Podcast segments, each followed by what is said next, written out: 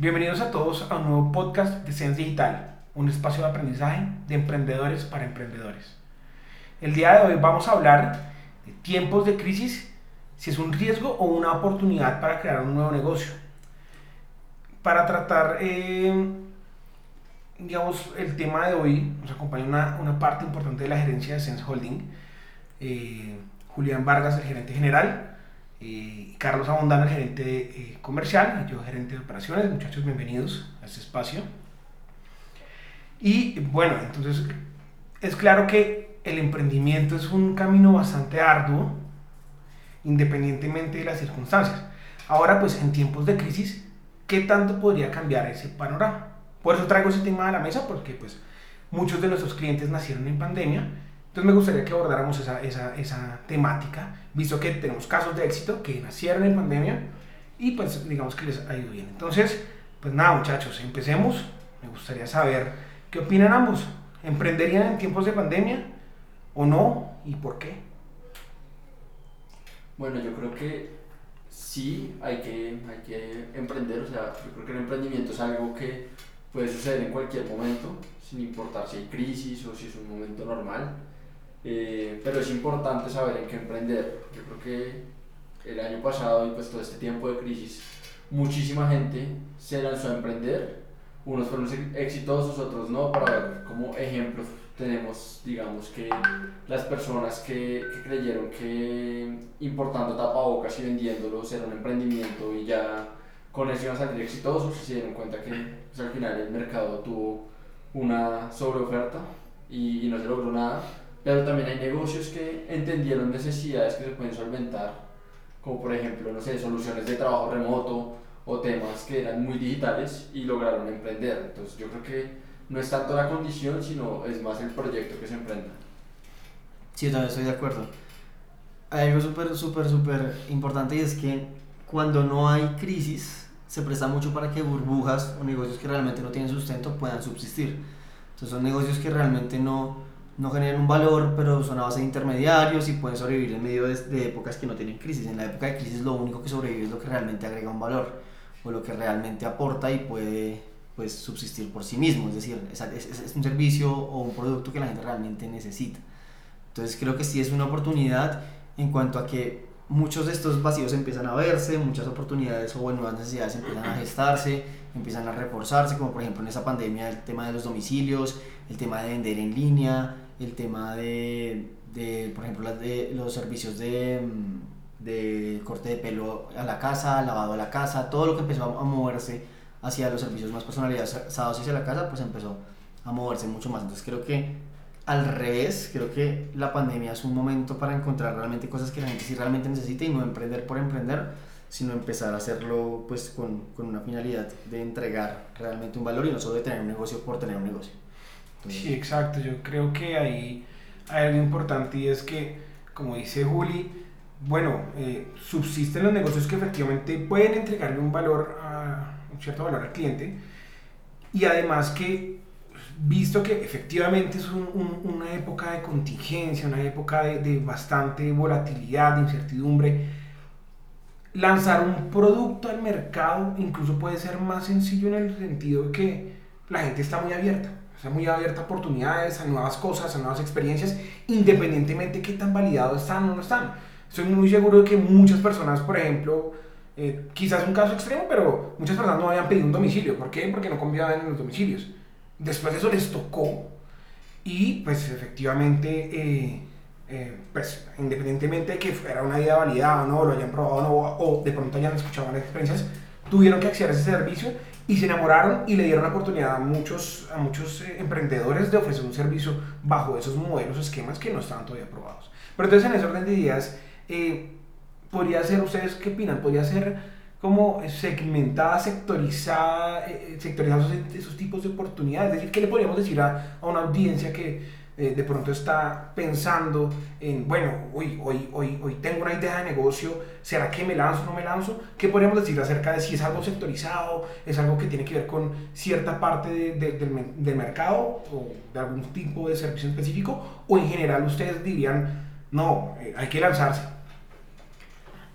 Bueno, yo percibo que, por ejemplo, si miramos, si miramos la crisis del- de los .com, eh, en ese momento se instalaron empresas como Amazon, como Mercado Libre, o sea, empresas grandes que ahorita están, están operando todavía hoy en día. Entonces, en ese sentido, yo sí creo que, o sea, así como que, como que reincido en lo que estaba diciendo ahorita, de que realmente, o sea, las empresas que generan valor y, y el hecho de que en ese momento muchas personas se queden sin empleo porque empresas de las que eran intermediarias empiezan a despedir gente, haya mucha gente que le toque, o sea, que el emprendimiento sea su única alternativa porque no encuentra trabajo y empiecen a, a gestarse este tipo de, de, de nuevas iniciativas en cualquiera de los sectores. Creo que no, no, no, no considero que se sectorice tanto, sino que, o sea, que, que va más afín hacia si la necesidad es real y de alguien, si o sea, alguien que tiene poco dinero está dispuesto a pagar aún por este servicio o si no está dispuesto. Entonces, en ese sentido, creo que los emprendimientos que, o sea, creería que en crisis se gesta mucho el emprendimiento por eso mismo, por, el- por el- Por la falta de trabajo, porque no hay empleo. Entonces, pues lo mismo, lo que les decía, la, o sea, la, la caída de las .com es un ejemplo perfecto. Sí, se cayeron muchas empresas, muchas, muchas empresas de páginas web, de aplicaciones, bueno, en ese tiempo más que todo páginas web, que realmente solamente vendían sueños, ¿sí? tenían cientos de empleados, vivían a punta de inversión y solo se quedaron las que realmente prestaban pues, un servicio real y, y- y, pues me parece que, que por ese lado va. O sea, que en ese orden de ideas sobrevive el que, o pues triunfa el que en realidad esté dispuesto a ver en cierto sentido la necesidad efectiva latente del mercado y a, a- lanzar un producto basado en el cliente y no, digamos, en, una, Ahí, en una ide- un- algo idealizado. Algo, Ahí, ahí, ahí se corre un poquito, o sea, un poquito corrido el tema, pero es el hecho de, o sea, está bien querer emprender en base a una pasión, está muy chévere eso, pero hay que ser realista y ver qué es lo que necesita la gente, o sea, si yo quiero ser, no sé, un... quiero hacer arte o cualquier otro tipo de cosa, pero en ese momento a las personas no les funciona, no les funciona lo que necesitan, uno tiene que ser muy realista y también ser solidario, no, no quedarse en un capricho de lo que yo quiero hacer, sino lo que está pasando en la realidad, la gente necesita esto, si voy a prestar un servicio que sea para la gente, no, no por, una, por, un, por un quizá pasión, quizá capricho que se tenga. Entonces es como tratar de buscar el equilibrio de algo que me gusta, sí, que me gustaría ayudar, pero que también la gente necesite, no solamente Sí. pues, lo que venden de pasión. y de que- De acuerdo, yo creo que incluso entra más, en más riesgo el que de pronto en, en, en otro tipo de épocas en donde no se necesita tanto dinamismo, eh, donde no se necesita tanto una capacidad de reacción fuerte, donde quizá el mercado es bastante estable, en momentos de pandemia, en momentos de crisis, son más inestables ese tipo de negocios que están basados quizá en, en una suposición, porque pues eh, digamos que la gente no tiene la misma intención de, de, de perder el, el tiempo consumiendo productos que no están diseñados para una necesidad que en ese momento específico del tiempo puedan tener. Bueno, yo creo también, hablando un poco vez de los sectores, que sí se puede seguir emprendiendo en cualquier sector. Obviamente no, digamos que bajo la idea tradicional, porque pues ya es el momento de que ese sector, como dicen muchos, se reinvente. Por ejemplo, pues el sector de entretenimiento con los conciertos tuvo que hacer conciertos virtuales. Entonces, sí se pueden hacer ideas bajo, bajo sectores afectados. O sea, pero pues la idea es sacar nuevos conceptos, agregarle nuevo valor a la, a la industria y no, no sacar pues, la misma idea que viene funcionando hace 50 años y que de pronto cerró por la pandemia porque pues no va a funcionar, pero sí hay campo para todos y pues creo que puede funcionar pues en cualquier sector. De hecho, hay, hay mucho de lo que critica Diego Rosarín, que es, es un, un youtuber y también podcaster, es que, o sea, que el- en sí el capitalismo, el problema que él ve en el capitalismo es que infla muchas cosas que no deberían inflarse porque todo es a base de dinero sin un sentido. Entonces, servicios que puede prestar alguien con tal de que alguien pague por eso, ya funcionan. O sea, cosas que realmente no sirven para nada, como les digo, como cadenas de intermediarios interminables o vender contactos, por decirlo así, o sea, vender conexiones, todo esto que, es, que le llaman rosca, hace- o sea, lo crea el capitalismo. Y en estos tiempos de crisis, esas cosas se me hace que desaparecen, porque ya eso deja de ser útil, o sea, no tiene un valor y empieza a desaparecer. Y, y, y en ese sentido creo que en tiempos de crisis es cuando realmente se ven las empresas que sí tienen algo de sustento, de valor, y es el momento en el que también se inician empresas en ese sentido, porque es la única manera, o sea, no hay posibilidad de crear una empresa que no tenga sentido. O sea, no va a haber gente botando plata, no va a haber inversionistas buscando dónde depositar en ideas que todavía no están validadas. Es más difícil y eso hace que, que, que lo que se crea sea, sea más difícil crear, pero si se logra crear, sea más estable, sea mucho más sólido, porque realmente está conectado con un cliente, con, alguien que tiene la necesidad y no con, con inversionistas o con personas que están apalancando esa idea de pronto a base de nada. Sí, exacto. Ahora hay otro punto importante y es el siguiente. Pues en tiempos de crisis obviamente se endurece el acceso al financiamiento. ¿Cómo pensarían ustedes eh, empezar un negocio con pocos recursos o cuál, digamos, piensan ustedes que sería un, un canal de financiamiento viable en estos tiempos de crisis para un emprendedor? Yo no sé si, si es verdad que se, que se vuelve más difícil conseguir financiamiento. Pues digamos En que- cuanto que esa es la manera para reactivar la economía, ¿no? En tiempos de crisis. Depende, por ejemplo, todos los bancos eh, restringieron muchísimo la colocación de dinero en el mercado porque precisamente el riesgo aumenta, el riesgo de insolvencia aumenta. Las personas pues obviamente tienen menos posibilidades de responder, la gente pierde trabajo, hay menos, digamos que, respaldos reales. Bueno, sí. Yo creo que el principal financiamiento de las empresas ahorita en tiempos de crisis tiene que ser sus propias ventas. Es decir, buscar de alguna manera sacar un PMB y bajo ese PMB intentar financiarse, pero a partir de ventas. O sea, yo creo que ahorita es muy pocas las, las personas que están generando como ángeles inversionistas inversión. Y, y creo que eso también es otro, otro tema que muchos escuchan los emprendedores de no, es que las, las eh, las aceleradoras y las partes de inversión invierten, pero pues eh, no es algo que uno se meta en una página, ponga cuenta su idea y le den dinero, o sea, es algo que tiene un, un track record gigante y que se dan cuenta los que invierten que en verdad hay un potencial en el negocio. Digo yo, y si, se, o sea, y si caen las ventas, o sea, ahí es cuando se pone. o sea, obvio, sí, o sea, obviamente esa es la fuente de financiación ideal de todos y lo que uno espera estar siempre, pero si se caen, que, o sea, ¿cómo mantiene la operación viva? O cómo la empieza de por sí, o sea, Yo- en el sentido que mu- muchos, muy pocas personas de verdad saben, iniciando eh, un canal un método de tracción. Por ejemplo, nuestros clientes muchos nos buscan porque no saben cómo vender, al final de cuentas, ¿no? Tienen, un produ- tienen productos buenos, pero no saben cómo vender. No tienen ni idea cómo colocar su producto en el mercado y que alguien les... Sí, no, yo la verdad sí creo que en ese momento es cuando toca acudir a préstamos bancarios, es que no, no hay otra alternativa. O sea, piénsalo como tienes una operación que vale 80 millones de pesos al mes y vendiste 10 y no lo esperabas, Ujú. te cayó en 70, te quedaste sin caja. Dos opciones, o lo apagas o pides un préstamo. No hay más, o sea, por ejemplo, un crowdfunding. no hay, ¿sabían no hay más. Pero piénsalo, o sea, digo yo, o sea, por ejemplo, yo, pongamos el escenario en este momento. Se caen las ventas y quedamos en rojos. ¿Sí? O sea, en rojos no, sin caja. ¿Sí? O sea, bueno, supongamos que cayeron muchos meses las ventas. Que somos muy juiciosos y cuidadosos. y, eh, o sea, yo ni siquiera consideraría el crowdfunding. O sea, sí, bueno, sí, de pronto pondría a alguien a hacerlo por si a ver qué pasa.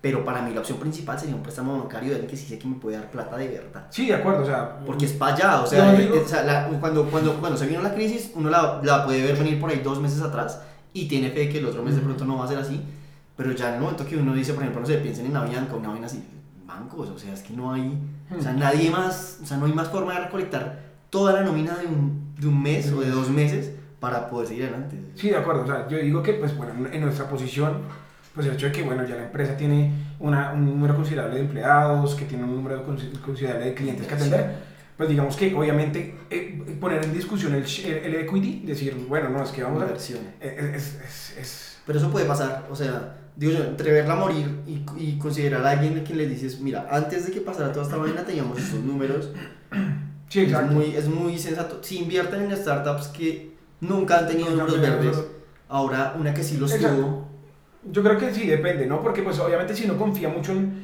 en, en, en el mercado que tiene, en el potencial de tracción que tiene, pues obviamente dar equity a cambio pues no sería lo más ideal, sería un préstamo bancario porque sabemos que probablemente se va a recuperar. Ahora yo creo que bueno, eso tiene que ver mucho con la estabilidad del negocio y qué tan estable uno el, negocio, ¿no? Pero digamos más, más dirigido hacia emprendedores, ¿no? A eso me refería. Digamos a, a quien apenas va a empezar o que pues digamos no, no soporta una operación, unos compromisos, unas responsabilidades como las que una empresa como Sense Holding soporta en este momento, ¿qué, le podría, ¿qué alternativas creemos que podrían ser viables para ellos? Por eso me refería, por ejemplo, a un- crowdfunding, eh, quizá pues no eh, o- o en plataformas o no sé, otros mecanismos eh, con familiares, amigos, algo por el estilo que involucra a muchas personas. yo, yo, yo creería que, o sea, pero tú dices para arrancar, o sea, Para arrancar, semilla, sí, exacto, semilla, semilla. semilla, O sea, no, no estás soportando nada, puedes Exacto, parar y no, pasa O nada. sea, dijiste, hoy me voy a lanzar, ¿de dónde saco plata? Sí, sí, yo digo, sí, si uno no ha arrancado, ¿de dónde saca plata? Trabaje, ahorre y arranque. Es que no hay más, o sea, ahorré mucho, ahorré como para, para, por lo menos en mi caso, yo ahorré un año, o sea, lo- ahorré, calculé mis gastos mensuales por un año y ahorré exactamente eso para tener un año con sueldo propio y poder hacer todo lo que necesitara y pues tener para, para invertir. Yo creo que esa es la manera más, o sea, es muy difícil sin experiencia, sin saber lo que está haciendo, levantar inversión de primera. O sea, levantar inversión ya una vez uno ha tenido empresa, es un poco más sencillo, pero arrancando es complicado. Nosotros lo hicimos arrancando, pero sí es, o sea, es, es difícil porque ni siquiera se sabe bien qué se está haciendo, se está comenzando. Entonces yo sí creería que no hay nada más sensato que jugar con la plata de uno mismo. Entonces creería Ujú. que si, si se da el escenario, si tiene la oportunidad para ahorrar la persona, o sea, tiene la posibilidad de, de ganar un poco más de lo que gasta, yo le diría que trabaje dos años, ahorre los dos años como loco, si realmente es lo que quiere, y, y ahí sí mándese de cabeza. De acuerdo. Aunque bueno, digamos, pongamos nosotros en los zapatos de Estamos, yo no haría. No, ni por... Pero por ejemplo, una persona que tiene trabajo, yo diría, pues bueno, si tiene una idea, ¿cierto? Y tiene tiempo, primero pues estudie, ¿no? O sea, busque cómo, o sea, no, no busquen siempre las cosas en el mercado, ¿no? Porque al final de cuentas todo el mundo tiene la, la, la concepción de que si yo no estudié tal cosa o no sé tal cosa, entonces no la puedo conseguir. Hoy en día el conocimiento está abierto a todo el mundo por internet. Y, y, y, pues Sense Digital, una unidad de negocios en Holding, es caso de éxito precisamente del empeño de, de, de sus fundadores en, en el momento de, de, de, ponerlo en marcha, ¿no? Entonces yo digo que si tiene tiempo, estudie y financiese con lo que dice Charlie, las ventas. Trate de conseguir clientes a través del conocimiento que pueda adquirir a través de, de, de internet, marketing digital, eh, digamos métodos de tracción que pueden eh, darle la oportunidad de empezar y si es un producto bueno y si no hay competencia y si la gente está más abierta a consumir cosas nuevas porque le ha tocado, creo que es un momento bueno para hacer ese tipo de cosas sin tener que contar con grandes cantidades de dinero. De acuerdo. Ahora, bueno, y digamos que, ¿cuál considerarían ustedes que sería un factor de éxito? O algo en lo que ustedes aconsejarían que se concentraran para hacer más, o elevar las posibilidades de un emprendimiento de tener éxitos en, en una época de crisis. Bueno, yo creo que lo más, lo más importante para mí, o sea, cuando estoy con una idea que no he logrado validar, es encontrar la persona a la cual le voy a poner la idea. O sea, entender muy bien que no todas las ideas funcionan para todo el mundo. O sea, esas ideas que son mega globales, tipo Facebook, que lo usa la mayoría de personas del mundo, son una en 100 mil millones. Entonces, es muy importante entender para quién me estoy enfocando y para quién voy a sacar el producto y con base en eso, pues saber primero qué producto va a sacar, segundo la estrategia de comunicación y tercero la estrategia de ventas. Sin hacer un estudio de mercado, sin, no estoy diciendo, tienen que llevar esto y durar un año investigando el mercado, no, pero sí entiendan a quién se van a dirigir y qué es lo que le quieren proponer a, pues a ese cliente objetivo. Sí, yo ahí combinaría.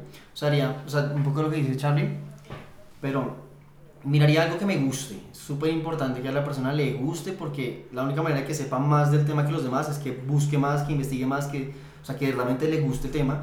No sé, por ejemplo, a Charlie le gusta el fútbol, entonces por ahí me iría, arrancaría por ahí. O sea, si el tema es de gusto, ya pues es más fácil. Y después, ahí sí buscaría lo que dice Charlie, un público o un, un target, por ejemplo, en este caso podría ser, no sé, la gente que practica fútbol o la gente que practica básquetbol, ¿sí? Una comunidad. Y empezaría a mirar qué les puede servir y ya try and, o sea, probar y a prueba y error, empezar a hacer productos mínimos viables. O sea, ahorita, en esta época es tan sencillo como pautarlo en Facebook, o sea, literal, se puede pautar, no sé, si, si tiene una idea de, no sé, o vio un suplemento que no está en el país, o whatever, no sé, agrupar cosas para un futbolista, no sé, que, que tenga alguna idea respecto al tema que sea, que sea innovadora, probarla pautándola en Facebook y empezar a, a try error o con conocidos, con conocidos que sepan el tema también sería una buena idea. Si me gusta el fútbol, probablemente conozco gente que le gusta el fútbol, entonces ver cómo, cómo puedo hacerlo sin que sea como, como el, el, el, solo el apoyo porque soy amigo, sino que de verdad pues se lo compre o, o vea que de verdad es un negocio para ellos también y no un, un apoyo ahí como por, por familiar. O por, Sí, sí por acuerdo. yo también concuerdo con ustedes y yo le añadiría, digamos, como para complementarla es eh, la resiliencia. El hecho de que, pues, bueno, muy seguramente iniciando van a haber bajones, muy seguramente iniciando el producto que se ponga en el mercado, que se le ofrezca, no va a ser el último. Entonces, sí hay que ser resilientes al respecto y sobre todo saber reaccionar, saber escuchar bien el mercado, saber lo que está haciendo Juli. Prueba de error con base en lo que eh, eh, los mismos clientes, los mismos consumidores les están diciendo, para así moldear un producto que sea, que tenga las bondades suficientes como para que eh, el cliente pues efectivamente lo, lo compre, más clientes lo compren, sobre todo que se fidelicen porque, como bien sabemos, sabemos siempre es más barato un cliente que recompra que un cliente nuevo. Entonces, sí, yo creo que también eso, eso, eso es algo muy importante. Y bueno, ya para terminar, ¿qué le aconsejarían ustedes, muchachos, a un emprendedor que nos esté escuchando en este momento y que esté dudoso entre emprender o no emprender en este momento? Mi principal consejo sería que se arremangue las mangas y vaya a hacer las cosas. O sea, nadie va a hacer las cosas por él. Yo creo que si uno tiene que eh, no sé, hacer una prueba de entregar volantes, por poner un ejemplo, uno mismo tiene que ser la persona que va a conseguir los volantes y va a ir a entregar los volantes, porque primero es la mejor manera de conocer cómo funciona el negocio y segundo, pues es una excelente manera para optimizar recursos. O sea, uno no puede pensar desde el principio en voy a contratar a esta persona para que me haga esto, a esta persona para que me haga esto, no. Hay que, hay que untarse un poco las manos y, y empezar a trabajar y en un futuro eso va a ser mucho más fácil en el momento que contraten porque va a conocer la labor que tiene que hacer la persona contratada y pues así es mucho más fácil primero dirigirla, medirla y pues también darle órdenes y, y capacitarla.